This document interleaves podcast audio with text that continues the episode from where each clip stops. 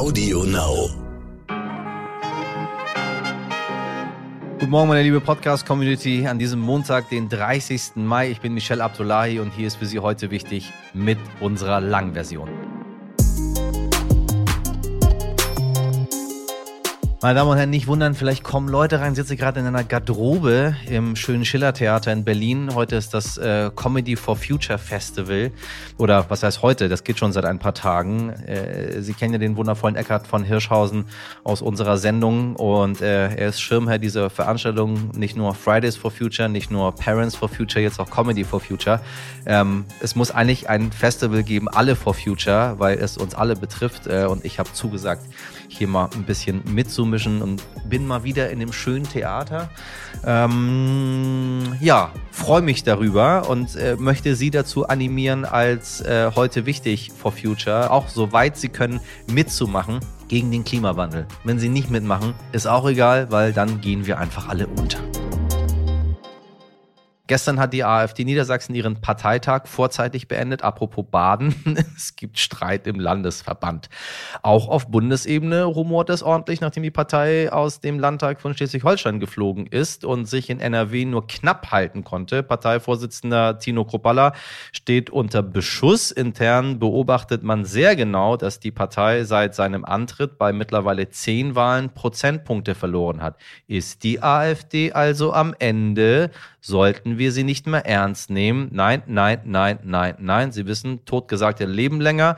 Und nein, sagt auch die Journalistin Ann-Kathrin Müller. Sie beobachtet sehr genau, was in der Partei so passiert, hat mit vielen prominenten AfD-Lern gesprochen und sagt uns gleich, mit welchen Methoden die AfD die Demokratie untergräbt, wer die AfD nicht mehr wählt, warum es aber trotzdem noch zu früh ist für ein Abgesang. Und natürlich spricht mein heute wichtig Kollege Dimitri Blinski mit ihr auch über den Faschisten Björn Höcke, der ja seit dem Urteil des Verwaltungsgerichts Meiningen offiziell so genannt werden darf. Höcke will sich nämlich wieder ins Spiel bringen und vielleicht sogar Mitte Juni Bundesvorsitzender werden.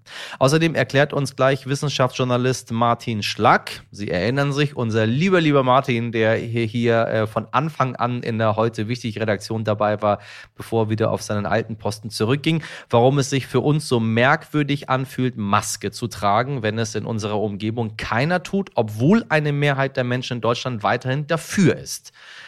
Ging mir übrigens auch so in der Bahn und am Bahnsteig und auf dem Bahnhof und überall. Wobei ich trage die Maske ehrlich gesagt überhaupt nicht gerne. Also, los geht's. Jetzt schauen wir auf Nachrichten und Ereignisse vom Wochenende und blicken auf wichtige Termine in der kommenden Woche. Was wichtig war. Die CDU und die Grünen werden in Nordrhein-Westfalen Koalitionsverhandlungen für eine neue Regierung aufnehmen. Darauf haben sich gestern Abend die Spitzengremien beider Parteien entschieden. Grünen-Chefin Mona Neubauer sagte bei einem Landesparteitag in Essen, die Grünen seien bereit, Verantwortung zu übernehmen und hätten auch richtig Bock drauf. Gestern Abend hat in Berlin ein großes Benefizkonzert für die Ukraine stattgefunden. Unter anderem sind natürlich auch die ESC-Gewinner Carlos Orchestra aufgetreten und es wurden Videobotschaften von Kanzler Scholz und Präsident Zelensky eingeschaltet gespielt. Die gesammelten Spenden gehen an ukrainische Krankenhäuser. Das Treffen der US-Waffenlobby NRA ist zu Ende gegangen. Ex-Präsident Donald Trump hat kurz der Opfer von Uvalde gedacht und ist dann wieder zum Angriff übergegangen. So forderte Trump eher ein Aufrüsten und sagte, Schulen müssten mit Zäunen und Polizei besser geschützt werden.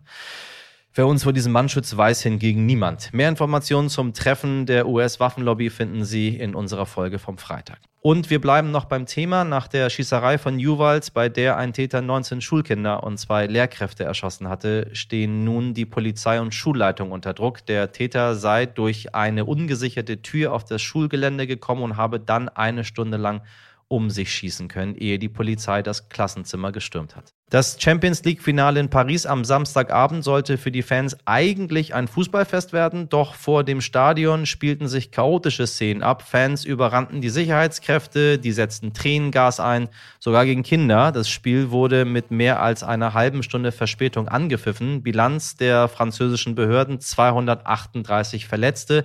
Die Polizei sagte, Fans versuchten mit gefälschten Tickets durch die Drehkreuze zu kommen. Und Spanien hat das Ja heißt Ja-Gesetz beschlossen. Das bedeutet, dass es für sexuelle Handlungen die Zustimmung aller Beteiligten braucht. Eigentlich selbstverständlich. Doch in der Vergangenheit gab es immer wieder Fälle von Vergewaltigung, bei denen sich Frauen aus Angst nicht gewehrt hatten. Dies wurde dann vor Gericht nicht als Vergewaltigung gewertet. Das ändert sich nun und wird mit bis zu 15 Jahren Haft bestraft. Richtig so. Was wichtig wird. Heute beginnt der EU-Sondergipfel des Europäischen Rates, bei dem die Staats- und Regierungschefs über die Situation in der Ukraine beraten und sich außerdem mit der Energie- und Ernährungssicherheit beschäftigen. Auch heute legt der EU-Rechnungshof einen Bericht über Ausgaben fürs Klima im EU-Budget vor. Die EU hat sich nämlich vorgenommen, mindestens 20 Prozent ihres Haushaltes 2014 bis 2020 für Klimaschutzmaßnahmen auszugeben. Die Europäische Kommission gab bekannt, dass die EU dieses Ziel erreicht hat. Der Europäische Rechnungshof hat sich das dann genauer angesehen und ist zu einem anderen Ergebnis gekommen. Am Donnerstag feiert die Queen ihr 70-jähriges Thronjubiläum. Elizabeth II ist die erste britische Monarchin, die ein solches Jubiläum feiern kann. Über ein extra festgelegtes langes Wochenende finden von Donnerstag bis Sonntag Feierlichkeiten statt. Prost, Majestät. In der aktuellen ARD-Doku AfD-Leaks wird wieder deutlich, welcher Ton in dieser Partei auch intern herrscht und wie radikal die Gedanken mancher dort sind. Für die AfD läuft es auch bei Wahlen nicht mehr so gut und einfach. Sie bekommt vor allem kaum noch Stimmen von den selbsternannten ProtestwählerInnen, sagt die Journalistin Ann-Kathrin Müller. Sie beobachtet die Partei sehr genau und weiß, wie angespannt dort aktuell die Stimmung ist. Seit zehn Wahlen nur noch Verluste und dann droht auch noch Björn Höcke zurückzukommen. Mein heute wichtig Kollege Dimitri Blinski hat mit ihr gesprochen. Frau Müller, ich grüße Sie. Hallo. Ja, hallo. Schleswig-Holstein verloren, äh, NRW auch abgebaut. Können wir davon ausgehen, dass diese Empörung bei der AfD nicht mehr so zieht, dass die Bürgerinnen sich davon nicht mehr angesprochen fühlen? Also was ich schon glaube, ist, dass das Protestwahl-Ding äh, bei der AfD nicht mehr funktioniert. Also dass Leute nur aus Protest die AfD wählen, ich glaube, das gibt es nicht mehr ähm, ich glaube nicht, dass das, was jetzt gerade passiert ist, unbedingt was ist, was immer so weitergehen muss. Also es kann natürlich sein, dass es Themen gibt ähm, oder wirtschaftliche Lagen oder ähnliches, wo die AfD nochmal zieht. Ich glaube, was wir jetzt gesehen haben, ist eher, ähm, dass die Partei ja seit Jahren eigentlich, muss man sagen, in einem sehr bissigen Machtkampf steckt untereinander und sich eigentlich strategisch nichts überlegt. Also dass sie keine Themen findet, dass sie, ähm, das versucht sie jetzt, es gibt jetzt ein neues Thema, was sie versuchen, aber grundsätzlich, dass sie auch seit Russland so dahin meandern und eigentlich nicht so genau wissen, was sie, was sie sein wollen. Sie haben ähm, die AfD ganz gut analysiert und begleitet und, und beobachtet. Nehmen Sie uns so ein Stückchen mit ähm, zu, zu dieser Partei und auch vielleicht in den Bundestag.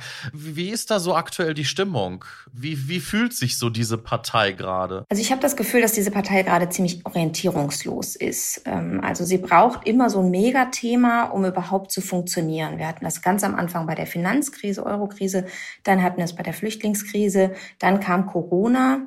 Da haben sie erst gesagt, ihr müsst mehr machen, der Staat. Nach vier Wochen haben sie gesagt, nein, ihr müsst gar nichts mehr machen, löst alle Maßnahmen auf. Ähm, jetzt so ein bisschen zusammengefasst. Und jetzt, heute, hatten sie dann eigentlich kein Thema mehr, als Corona so weniger wurde. Und dann kam der russische Krieg in der Ukraine. Und dann haben sie jetzt versucht, sich da so ins, zu inszenieren als die Friedenspartei, die die Sorge vor dem Dritten Weltkrieg irgendwie ernst nimmt deswegen sagt, man dürfe nichts mehr machen, auch nicht gegen Russland. Ähm, also man kritisiert, dass Russland da so einen Krieg gestartet hat, aber ansonsten will man keine Sanktionen gegen die und so weiter. Und das ist natürlich schon eine Position, die sehr extrem ist. Das ist ja nicht unüblich bei der AfD, aber die halt ähm, das Problem birgt, dass nur die, die wirklich große Russland-Fans äh, sind, diese Position auch teilen. Ansonsten sind die Deutschen ja relativ geschlossen, was das Thema angeht. Und in der Fraktion, im Bundestag und auch in der Partei fragt man sich, was sind wir eigentlich gerade, was wollen wir sein? Es gibt zwei, oder es gab immer zwei sehr stark ausgeprägte Lager. Die einen wollten dies, die anderen wollten das. Inzwischen ist es so eine Melange. Da gibt es so eine Gruppe in der Mitte, die will irgendwie nicht ganz so auftreten wie die Rechtsaußen, wie so ein Björn Höcke. Die mögen das nicht so ganz widerspricht, haben aber mit seinen Positionen keine Probleme. Und dann gibt es noch ein ganz paar, die sagen, nee, wir müssen das alles hier wieder das Ruder rumreißen, die aber keine Chance haben, ehrlicherweise. Und so driftet diese Partei immer weiter und schließt sich immer mehr an diese Milieus an, Querdenken, Verschwörungsideologen und so weiter. Und damit ist der Weg eigentlich vorgezeichnet, ähm, wie das wird und auch beim nächsten Parteitag in ein paar Wochen äh, in Sachsen wird. In äh, circa zweieinhalb Wochen findet der Bundesparteitag statt ähm, und man spekuliert ja, dass ähm, Björn Höcke äh, da antreten könnte. Äh, wie empfinden Sie da jetzt im Moment die Diskussion? Sie haben ja auch mit Tino Kopalla gesprochen. Wie ist er so drauf im Moment? Ähm, es gab ja da so ein Zitat, was sozusagen durch die Medien gegangen ist. Zehn Wahlen und alle verloren, seit äh, Tino Kopalla da an der Spitze steht. Äh, wie, wie ist da die Stimmung? Also die Stimmung ist wie so häufig bei der AfD sehr schlecht, zumindest zwischen den Lagern. Also in den Einzelnen fühlt man sich immer überlegen und hat das Gefühl, man schafft gerade was. Ähm, obwohl sich auch das ein bisschen verändert hat, nämlich bei denen, die früher rund um den alten Parteichef, der vor kurzem ausgetreten ist, waren, also die, die sich selber gemäßigt nennen, obwohl ich dieses Wort wirklich nicht mag, ähm, weil es nichts Gemäßigtes daran gibt, wenn man alle Flüchtlinge loswerden will und so weiter die haben schon so auch eine gewisse Form von Hoffnungslosigkeit inzwischen. Die merken, dass sie das Ruder nicht mehr rumgerissen kriegen und belügen sich aber so ein bisschen selbst, weil sie Sorge haben, was sie sonst machen sollen, wenn sie die AfD verlassen. Ähm, und äh, Tino Kropalla wurde jetzt dann aus diesen Reihen sozusagen angeschossen, äh, wie man das zu böse in der Politik sagt. Also da gab es Rücktrittsforderungen. Es wurde gesagt, er kann, könne das nicht. Er ist ja der einzige Parteichef momentan bis zu diesem Parteitag, von dem ich schon sprach weil äh, sie halt hoffen, dass er dann vielleicht nicht antritt. Ähm, das ist aber nicht so. Er will definitiv antreten. Das hat er auch schon öffentlich gesagt. Und es gibt nicht so richtig eine Alternative. Also bei der AfD sagen sie zumindest selber, kann immer alles passieren. Also wenn da irgendwie jemand plötzlich auftritt und eine große Rede hält. Aber grundsätzlich ist dieses gemäßigten Lager in Anführungszeichen sehr geschwächt. Ähm, und die sagen selber, wenn man sich fragt, dass sie maximal 30 Prozent der Partei hinter sich haben. Das reicht halt nicht, um einen erfolgreichen Parteivorsitz zu wählen. Insofern halte ich das für so ein bisschen so eine Scheindebatte oder den Versuch, ihn noch zu beschädigen vor dem Parteitag, der aber, glaube ich, nicht so richtig erfolgreich ist.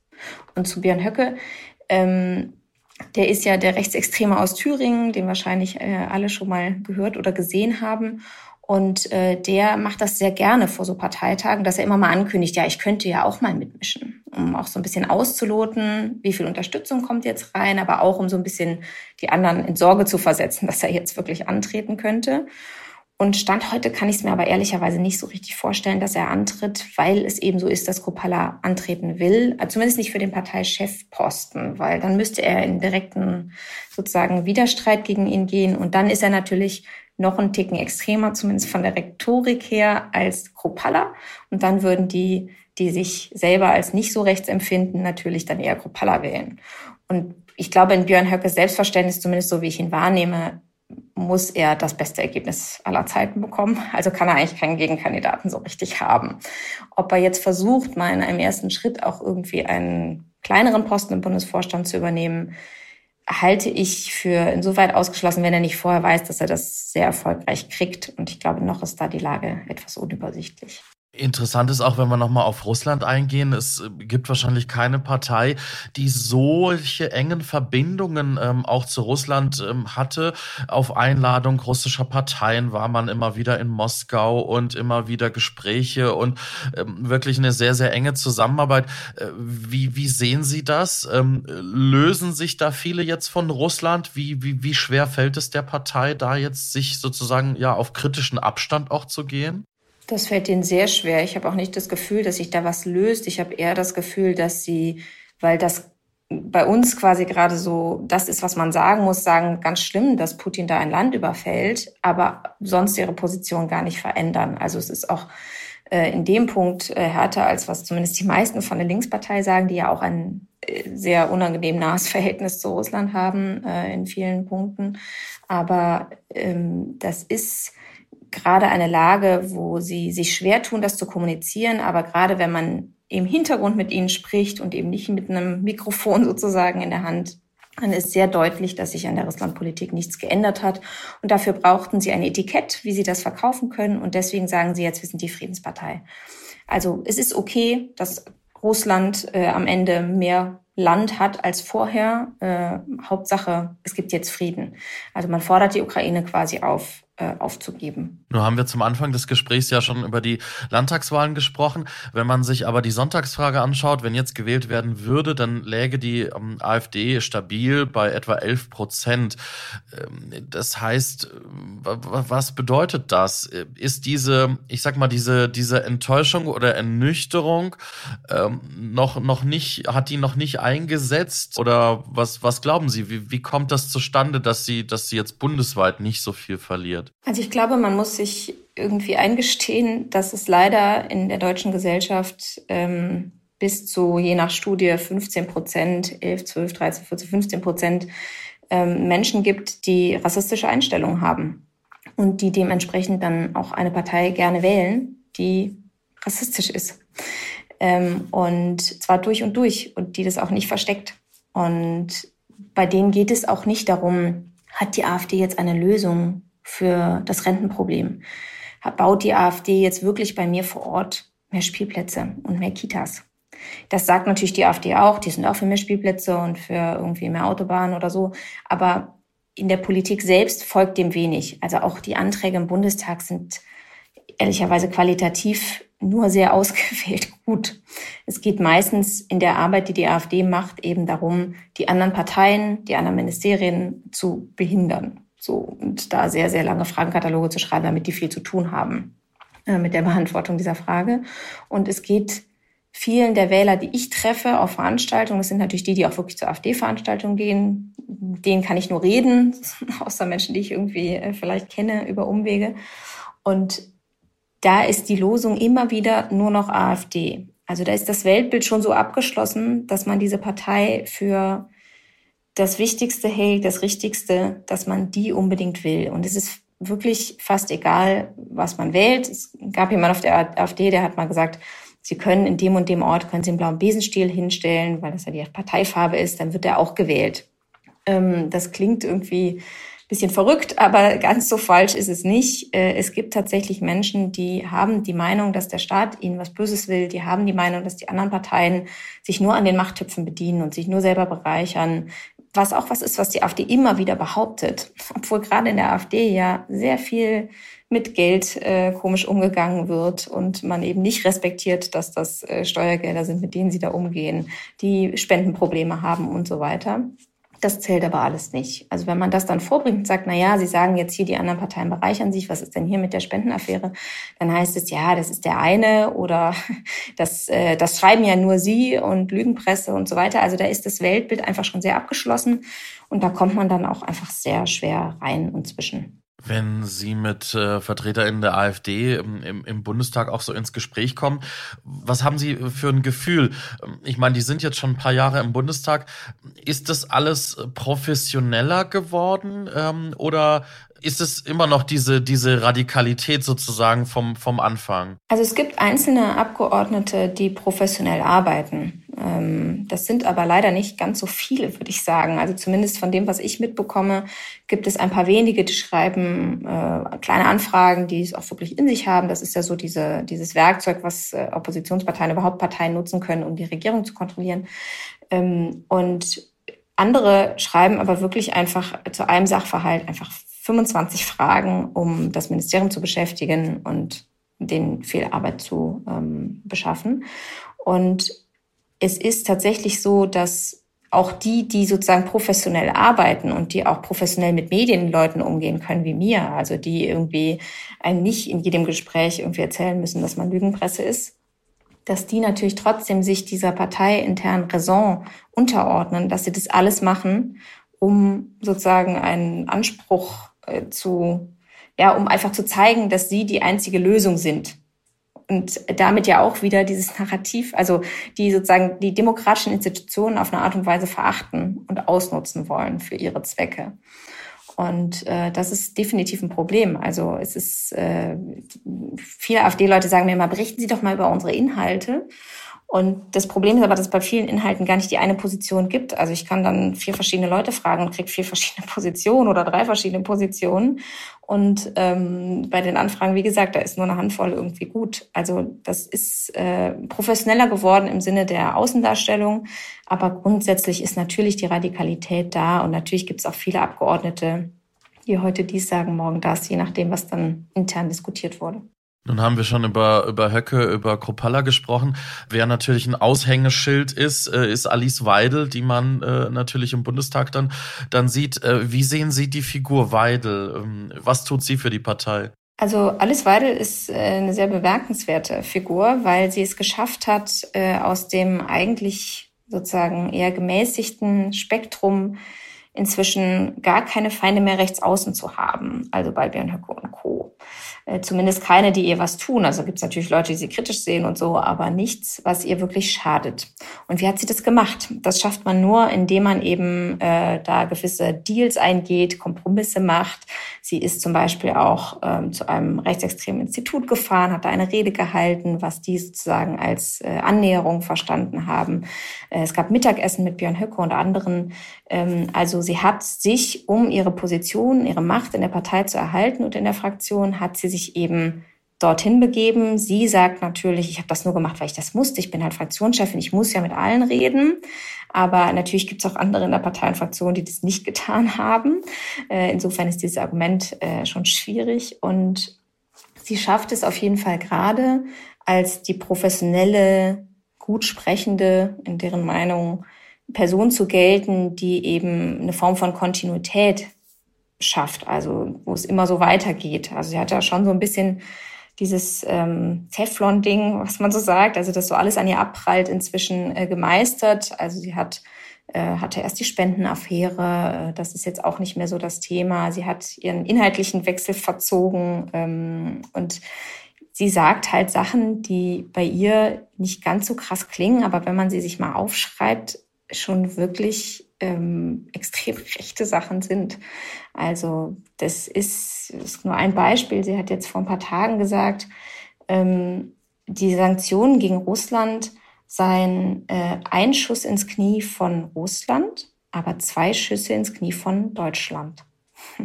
Also sie spricht auch mit diesen Gewaltmetaphern, sie spricht damit, dass wir uns selber so sehr verletzen, dass wir die nicht machen sollten und so. Also sie ist da sehr auf Linie. Frau Müller, vielen lieben Dank für diesen Einblick in die AfD. Dankeschön. Sehr gerne.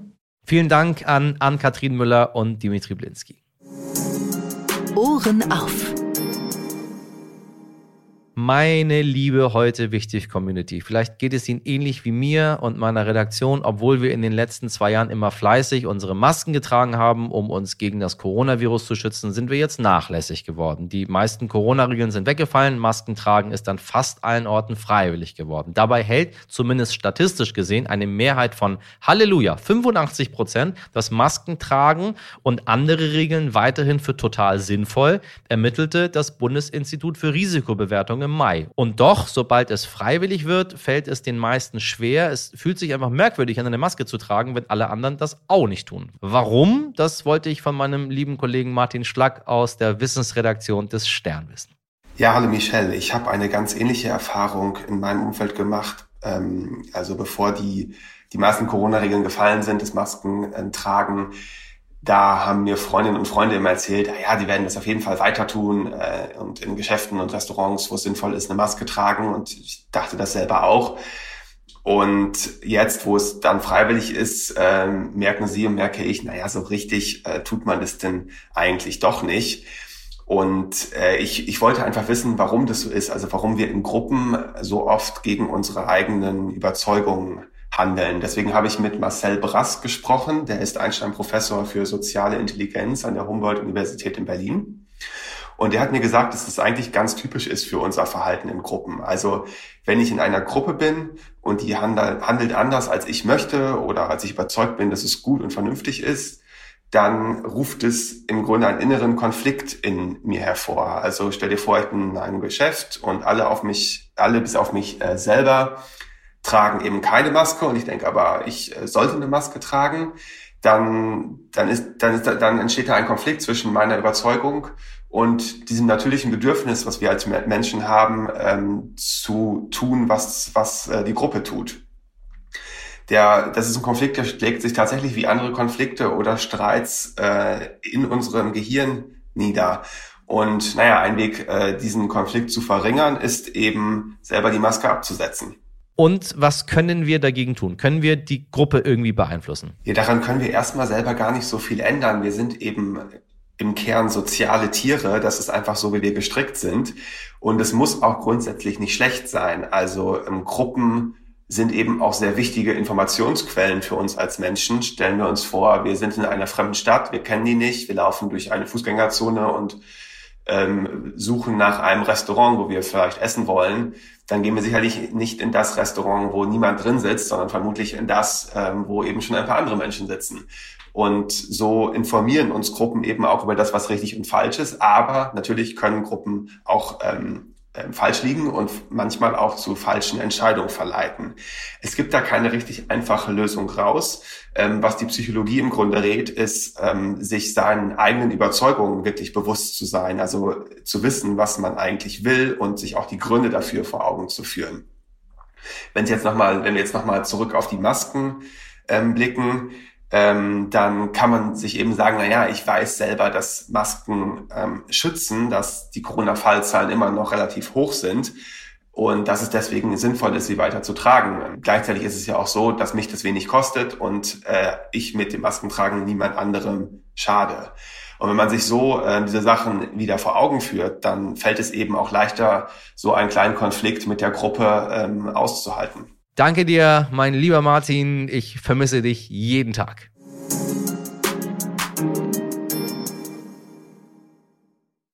So, meine liebe Gruppe, das war's auch schon mit unserer Montagsfolge. Ich hoffe doch, wir haben Sie alle gut informiert und äh, Sie sind nicht nur aus Gruppenzwang bei uns geblieben. Schreiben Sie uns Ihre Gedanken, Anregungen oder auch Fragen gerne an heute wichtig stern.de. Meine Redaktion, die auch in der Gruppe nicht gegen ihre Prinzipien handeln würde, besteht heute aus Mirjam Wittner, Dimitri Blinski und Frederik Löbnitz. Produziert wurde diese Folge von Lia Wittfeld. Wir hören uns morgen wieder zur gewohnten Uhrzeit. Sie wissen es ab 5. Schönen Montag, machen Sie was draus. Ihr Michel Abdullahi.